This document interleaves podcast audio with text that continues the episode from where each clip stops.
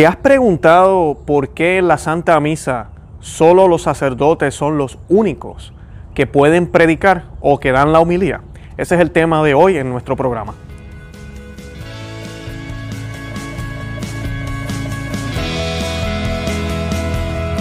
Bienvenidos a Conoce, Ama y Vive tu Fe. Este es el programa donde compartimos el Evangelio y profundizamos en las bellezas y riquezas de nuestra fe católica. Les habla su amigo y hermano Luis Román y quisiera recordarles que no podemos amar lo que no conocemos y que solo vivimos lo que amamos. Hoy vamos a estar hablando de un tema que tal vez va en contra de la supuesta igualdad que se nos predica en el mundo. Eh, lamentablemente estas ideas están entrando en la iglesia o han entrado desde décadas, yo me atrevería a decir siglos. Y una de las cosas que nos, se cuestionan mucho es por qué solamente es el sacerdote quien puede predicar. ¿Por qué no invitamos al hermano, al hermano tal, a la hermana tal a darnos una prédica en la Santa Misa sobre tal tema? Y muchas veces esto sucede porque tal vez nuestros sacerdotes, algunos de ellos, tal vez el don de habla que ellos tienen no es el que a nosotros nos gusta. También sucede porque somos humanos y nos dejamos llevar por lo que es humano. Y se nos olvida que el verdadero eh, motivo por el cual nosotros celebramos la Santa Misa o hacemos el sacrificio de la misa, nos hacemos parte del sacrificio de la misa, es para eh, unirnos a Cristo en la cruz, es para presentar ese sacrificio digno a Dios Padre, es para unirnos a ese sacrificio que fue hecho en el Gólgota hace dos mil años y que todavía sigue en efecto y nos mantiene y nos da la fuerza para poder estar en gracia y poder estar delante eh, de Dios en el altar, en la Santa Misa y a través del Espíritu Santo, ¿verdad? Eh, esas especies que son las que se ofrecen, que fueron instituidas por el propio Cristo, el pan y el vino, entonces Él como Dios es tan bondadoso y Jesucristo, ese sacrificio perfecto, se convierte en pan y vino, se convierte, disculpe, se convierte en el cuerpo y la sangre del Señor. Y entonces nosotros podemos alimentarnos. La Santa Misa primero no es un banquete, como muchos piensan. Y segundo, la Santa Misa, el banquete que se nos da es por, por gracia y misericordia de Dios, porque así es lo quiso establecer. Y el banquete no es solo para alimentarnos, es para hacernos comunión con Él. Ahora, eso se da a través del sacrificio de nuestro Señor Jesucristo. Ese sacrificio que entregamos en el nombre de Él hacia el Padre a través del Espíritu Santo. Es eso lo que sucede en la Santa Misa y es lo que realmente importa. Lamentablemente hoy en día, como es un evento social en muchas iglesias y es donde la comunidad se congrega y es donde nos, los hermanos nos congregamos y nos damos el saludo de la paz y nos decimos hola, ¿cómo estás? Ya es como una fiesta. Entonces, ¿quién es el más importante en la fiesta? Pues el anfitrión. ¿Y quién es el anfitrión? Oh, el padre. Y el padre tiene que darnos una super prédica. Entonces, eh, todo se centraliza en la prédica. La prédica es la parte más importante de la, de la misa ahora. Después nos podemos ir a los coros, eso sería tema para otro día. Pero como es un banquete, es una fiesta, entonces la música tiene que ser bien alborotosa, lo más moderna posible, para que sea una buena fiesta. Y tenemos que saltar, brincar y mover las manos. Entonces sí fue una misa buena. Esa es la parte humana que se ha infiltrado en la iglesia y le ha quitado el verdadero sentido a la Santa Misa, porque la Santa Misa es un misterio, es un sacrificio, es el sacrificio de Cristo y es una oración. Inclusive, si buscamos la historia al comienzo de la, de, la iglesia, no habían, no habían homilías, los sacerdotes no daban homilías en la Santa Misa. La homilía de por sí es una interrupción de la oración de la Santa Misa, pero se ha hecho por, varias razones, pero una de las primordiales es por las amenazas que han habido después de la reforma protestante, de todas las malas prédicas que se han hecho en contra de la sana doctrina, de lo que realmente Cristo enseñó y en contra de la Santa Iglesia. Entonces la Iglesia tomó la decisión de que los sacerdotes debían predicar en sus homilías. Pero inclusive la Iglesia ha sido muy cuidadosa con eso de las homilías. No va mucho. Los seminaristas no podían ni siquiera dar homilías. Un sacerdote nuevo, recién ordenado, tenía que esperar de uno, a veces hasta dos años para poder predicar. Y si lo dejaban estar en el ambón y dar alguna prédica, tenía que leer una prédica de los doctores de la iglesia. Y a mí me parece esa idea excelente, una idea que ya no se hace desde las nuevas reformas desde el Concilio Vaticano II y tal vez un poco antes ya todas esas cosas se estaban perdiendo.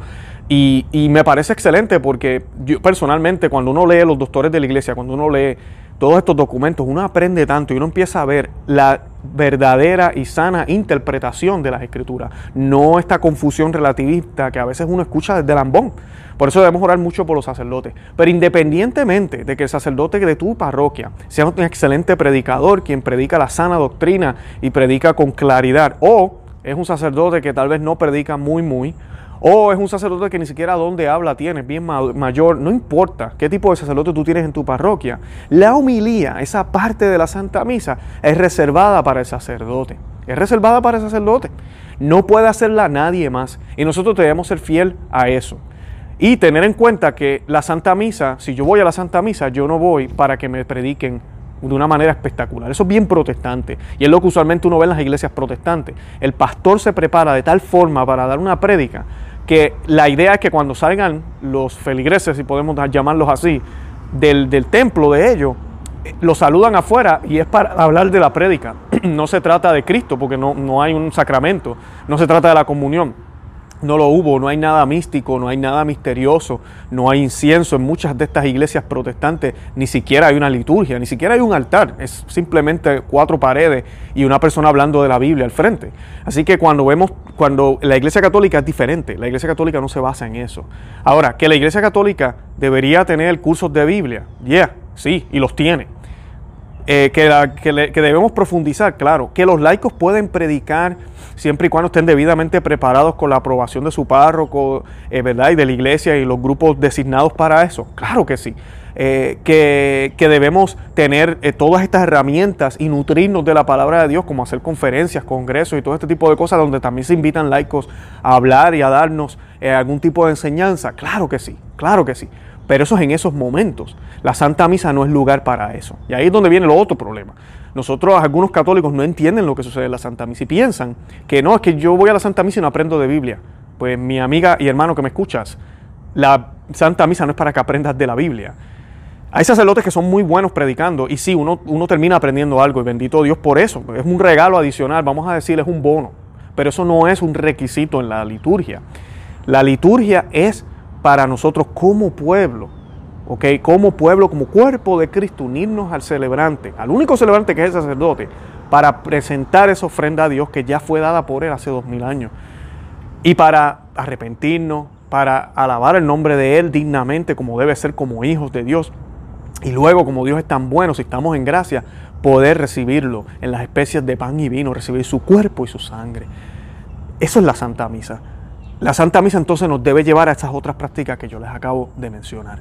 Y la homilía, hay que entender lo que es la homilía. La homilía en la Santa Misa es el anuncio del Evangelio realizado con la autoridad de Cristo.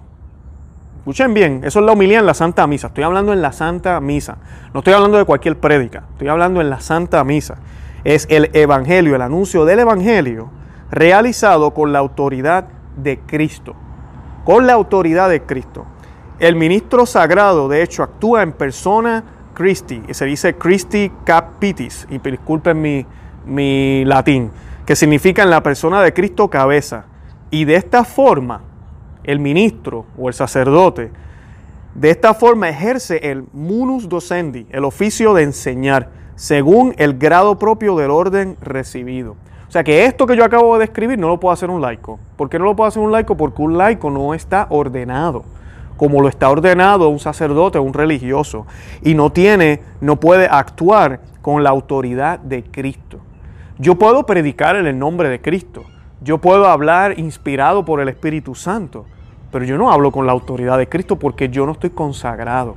Yo no estoy consagrado a ese ministerio, a ese orden sacerdotal. Que no olvidemos que nosotros los católicos creemos que no hay más sacerdotes, solo hay un solo sacerdote. Y ese sacerdote eterno aunque sumo sacerdote, es Jesucristo el Señor. Y los sacerdotes que tú y yo tenemos en nuestras parroquias son extensiones del Señor, son representantes de Él que de por sí. Todo esto empieza con el obispo. El sacerdote de tu iglesia se debe al obispo y él es una extensión del obispo de tu, de tu diócesis.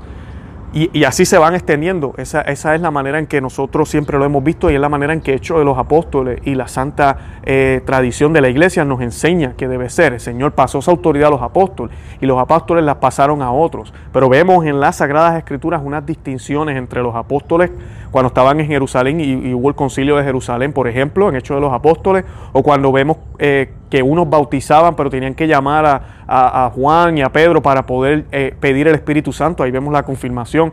Así que vemos unos diferentes roles dependiendo del orden que tenía esa persona eh, en, la iglesia. O sea que ya esa jerarquía se ve en las Sagradas Escrituras.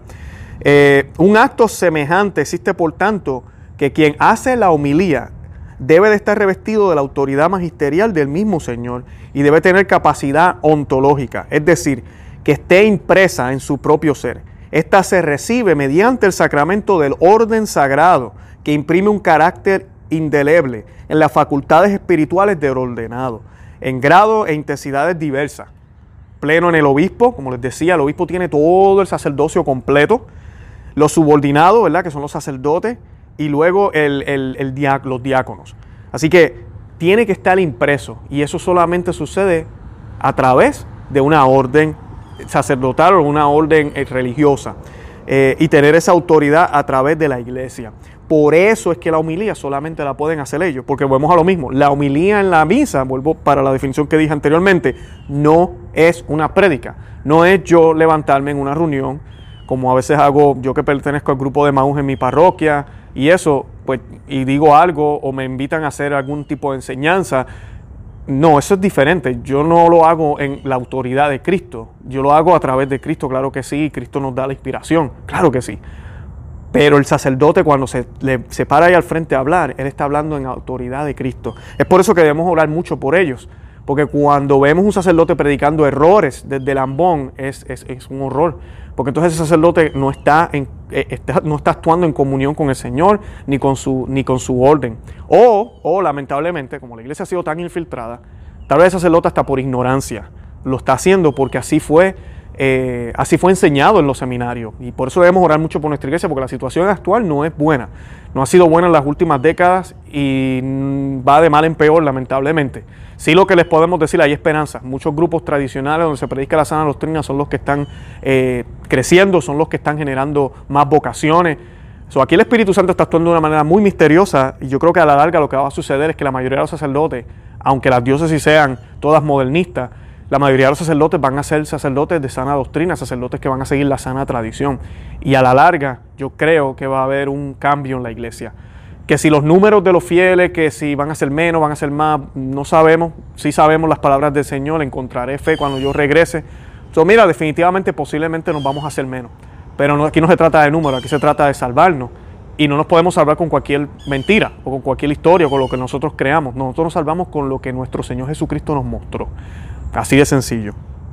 Eh, que sea fructífera o no la homilía dependerá de la santidad del sacerdote de, la, de, cómo está ese sacerdote y de las capacidades que tenga ese sacerdote. Como les mencionaba al principio, hay sacerdotes que tienen un don, un carisma para poder hablar o enseñar, otros tienen un carisma para poder predicar, otros tienen un carisma de poder darnos una meditación, la cual nos, ayuda en el corazón a, pensar en las cosas que hemos hecho mal relacionadas con, con el Evangelio que se acaba de leer. Así que viendo todo esto, ya pueden ver que un laico no cualifica. No cualifica, no calificamos. Yo quisiera, pero no se puede.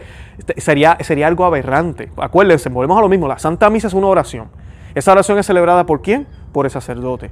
O sea que ya poner una persona diferente al sacerdote a predicar corta completamente lo que estamos viviendo. La Santa Misa no es un evento donde hay diferentes partes y hay un break aquí o una pausa aquí. Lamentablemente la misa nueva, la misa de Pablo VI, se presta para eso y a veces se siente así, como si hubieran unas pausas y la gente se, siente y se ponen a hablar lo que se prepara el altar. En la misa tradicional eso no se ve así. En la misa tradicional va todo de corridos, una oración que se eleva al Señor. Eh, yo lo recomiendo, si usted nunca ha ido a una misa tridentina, que vaya, va a poder ver la diferencia. Y en las misas tridentinas también se hace homilía. La misa tridentina es en latín, así que pero la homilía usualmente se hace en el lenguaje vernacular, se hace en inglés o se hace en español, dependiendo de la parroquia que usted vaya. Eh, pero uno ve una continuidad cuando se hace de esa forma. Yo he visto misas nuevo ordo, como se llama, la misa de Pablo VI, la que se empezó en los, en los 60, que sí, que se hace corrida, que los sacerdotes han tomado su tiempo de, de catequizar a la comunidad, pero son bien pocas las parroquias que lo hacen así. Así que debemos tener mucho cuidado con eso porque tampoco la homilía es una pausa, es una continuidad. Y el sacerdote debe ir con la autoridad de Cristo. El sacerdote debe prepararse y debe tener en cuenta que no debe dar su opinión política, no puede dar su opinión en términos de, sus gustos, nada de eso. El sacerdote debe renunciar a todo eso y que las palabras que salgan de su boca y las reflexiones que nosotros tengamos sean dignas de lo que el Señor quiere que creamos y que sepamos de Él. Eh, así que es un don para ellos el poder hacer eso y es un don para nosotros el poder escuchar de parte de ellos. No nos olvidemos que la iglesia siempre enseñó y esto también es una idea muy católica, que ellos, los, los, sacerdotes, son nuestros padres, ellos son los que nos enseñan. Nosotros no somos quienes debemos enseñarles a ellos. Sí vivimos en una época donde muchos laicos nos hemos preparado muy bien, donde estamos, estamos estudiando, en mi caso que estoy estudiando, ya tengo también siete certificados en teología y pensamiento tomístico, y qué bueno que los tengo, pero yo no puedo asumir que yo sé más que mi sacerdote. Mire, así sea verdad, que yo entiendo más, así yo me siento con sacerdote y él no entienda tal cosa del Evangelio, y yo le explique, le muestro lo que la iglesia dijo, yo sabía, yo pude explicar eso mucho mejor que él. Él sigue siendo el párroco de mi iglesia, él sigue siendo sacerdote. Él es el que tiene la autoridad por parte de la iglesia, por ende, por parte de Cristo, para ser el pastor de nuestra comunidad. Por eso hay que orar muchísimo con ellos y por eso es que el demonio los ha atacado tanto a ellos directamente en los últimos, eh, bueno, desde siempre, desde el principio con Judas. Pero en estos últimos tiempos donde el modernismo se ha infiltrado en la iglesia, donde los sacerdotes están siendo atacados no solo de afuera, sino internamente también, donde se ha desprestigiado su rol de sacerdote. El sacerdote, ese sacerdote no es igual que nosotros. Les hablaba de la igualdad al principio del podcast. No es igual. Ellos no son iguales. Hay gente que dice, ah, no, el sacerdote es igual que tú y yo. Humanamente, ok, sí, son seres humanos, son hijos de Dios, todos somos hijos de Dios. Ah, en ese sentido, ok, somos iguales. Pero Él tiene unos regalos, a Él se le han dado unas gracias que tú y yo no tenemos. Primero es casto. Yo no puedo ser casto, yo no tengo ese don de verdad que nunca lo tuve, ni, ni, creo que lo vaya a tener. No lo tengo, soy casado, tengo mis hijos, siempre he estado, he sido muy texto con las mujeres, ¿verdad? Me han gustado tener mis novias y mis cosas, yo no tengo ese don. Ahora tengo el don para poder criar a mis hijas, que tal vez ese sacerdote no lo tiene. So, tenemos regalos diferentes. Eh, yo tengo el regalo de criar, a, de criar a mis hijos, criar a mis hijas, de tener una esposa, de hacerme cargo de ella, de poder ser uno en comunión, como un matrimonio bonito y santo, que, que es lo que la iglesia nos enseña y lo que Dios nos dejó en el sacramento. El sacerdote se casó con la iglesia. El sacerdote es el padre no solo de uno, sino de muchos en su comunidad. El sacerdote es el que tiene que escuchar las confesiones, que debe ser algo tedioso para un sacerdote, y lo tiene que hacer. Es el que puede celebrar misa, tiene todos esos regalos, pero también tiene todas esas responsabilidades, y eso requiere un muchísimo compromiso por parte de él. Así que Él tiene una gracia y unos dones dados por Él. No hay una cruz que nosotros no podamos cargar. Así que no, no somos iguales. Que si Él es mejor, yo soy mejor. No, aquí no se trata de ser mejor o peor. Aquí se trata de que no somos iguales, de que tenemos diferentes funciones en la iglesia, pero trabajamos todos para el mismo cuerpo. Y el sacerdote tiene un rol y nosotros como, como laicos tenemos que respetar ese rol y saber que, por ejemplo, aquí, en lo que estoy hablando de la homilía, solamente Él la puede dar. Y la da con la autoridad de Cristo. Mira qué hermoso la autoridad de Cristo se presenta ahí en esa homilía. Y eso no se da todo el tiempo, eso se da solo en la Santa Misa, cuando el sacerdote habla ahí. Por eso es la homilía debe ser muy bien preparada. Yo admiro a los sacerdotes que la traen escrita y la leen o van leyendo y hablando. No se ponen a improvisar, no se ponen a, decir cosas de la, como dicen los puertorriqueños, de la manga. O sea, que vemos por los sacerdotes para que así sea, para que lo hagan de esa manera. Y siempre estén pendientes a lo que dicen y a lo que quieren decirle a su, a su gente, a su, a su pueblo, ¿verdad? su comunidad. Eh, la homilía también es justo después del Evangelio. Ustedes saben que el Evangelio, se leen las lecturas en la Santa Misa, pero para el Evangelio nos ponemos de pie. Muchas personas a veces no saben por qué nos ponemos de pie. Nos ponemos de pie porque es como si fuera un apóstol quien nos va a hablar de Cristo. Cuando en las primeras comunidades se celebraba la liturgia y se hacía, cuando la Santa Biblia nos dice que la fracción del pan, cada vez que dice eso está hablando de la Santa Misa. Siempre tengan eso en cuenta. Cuando usted escuche la frase fracción del pan, fracción del pan, piensa en la Santa Misa. Entonces, cuando ellos celebraban el primer día de la semana, o sea, domingo, la fracción del pan, así que le han hecho de los apóstoles, los domingos, no los sábados como algunas otras religiones dicen, los domingos, Celebraban la fracción de pan. ¿Por qué domingo? Porque Cristo ya completó lo que era para hacer algo nuevo. Y ahora el nuevo sábado es de domingo. Bueno, eso es tema para otro día. Pero celebraban el domingo la liturgia. Y los apóstoles hablaban, decían las historias. Y yo me imagino, ustedes se imaginan a Pedro en el medio de, esta comunidad y no, porque yo recuerdo que el Señor eh, tomó los panes y de momento teníamos muchos panes y se multiplicaron y comenzamos a repartirlos y sobraron 12 canastas. O sea, cuentan esas historias, ¿verdad? No, que cuando yo negué al Señor, yo dije esto, dije aquello, ustedes no saben lo mal que me sentí. Eh, bla, bla, bla, todo ese tipo de cosas que ellos compartían. Pero llegó un momento en que los apóstoles murieron. De ahí es que empiezan a escribir y empezaron a escribirse todas estas historias. Entonces se, iba al, centro alguien que pudiera ser digno de representar a esos apóstoles. ¿Y quiénes? Pues los ordenados por ellos mismos, antes de que ellos murieran. Y esos ordenados compartían esas historias, pero ya las leían. Y así poco a poco, hasta el cuarto siglo, eh, que entonces ya la iglesia decide compaginar el, Nuevo Testamento como nosotros lo conocemos hoy como reacción, ¿verdad? Porque habían demasiados escritos que se estaban eh, circulando en diferentes zonas geográficas de toda lo que conocemos hoy en día como Europa, Medio Oriente, y todos esos, esos escritos estaban circulando y algunos no eran algunos no, habían muchísimos que no seguían la sana doctrina, algunos eran grupos que estaban utilizando el cristianismo para llevar otras agendas. Entonces la iglesia tenía como siempre, como madre, protegiendo lo que, lo que era, lo que es la verdad, eh, decide compaginar las Sagradas Escrituras en el concilio, en ese concilio donde se, ya se dictan cuáles son los libros que tiene que tener el Nuevo Testamento y se compagina la Biblia prácticamente como la conocemos en el día de hoy, como la conocemos en el día de hoy, disculpen. Así que es, en esos libros es lo mismo. Ellos cuando se levantan, cuando nosotros nos levantamos porque hay un apóstol, prácticamente se está representando un apóstol. Sabemos que los apóstoles en términos de orden los obispos son los que tienen la autoridad de los apóstoles, no, no son ni siquiera los sacerdotes, pero el sacerdote es una extensión del obispo.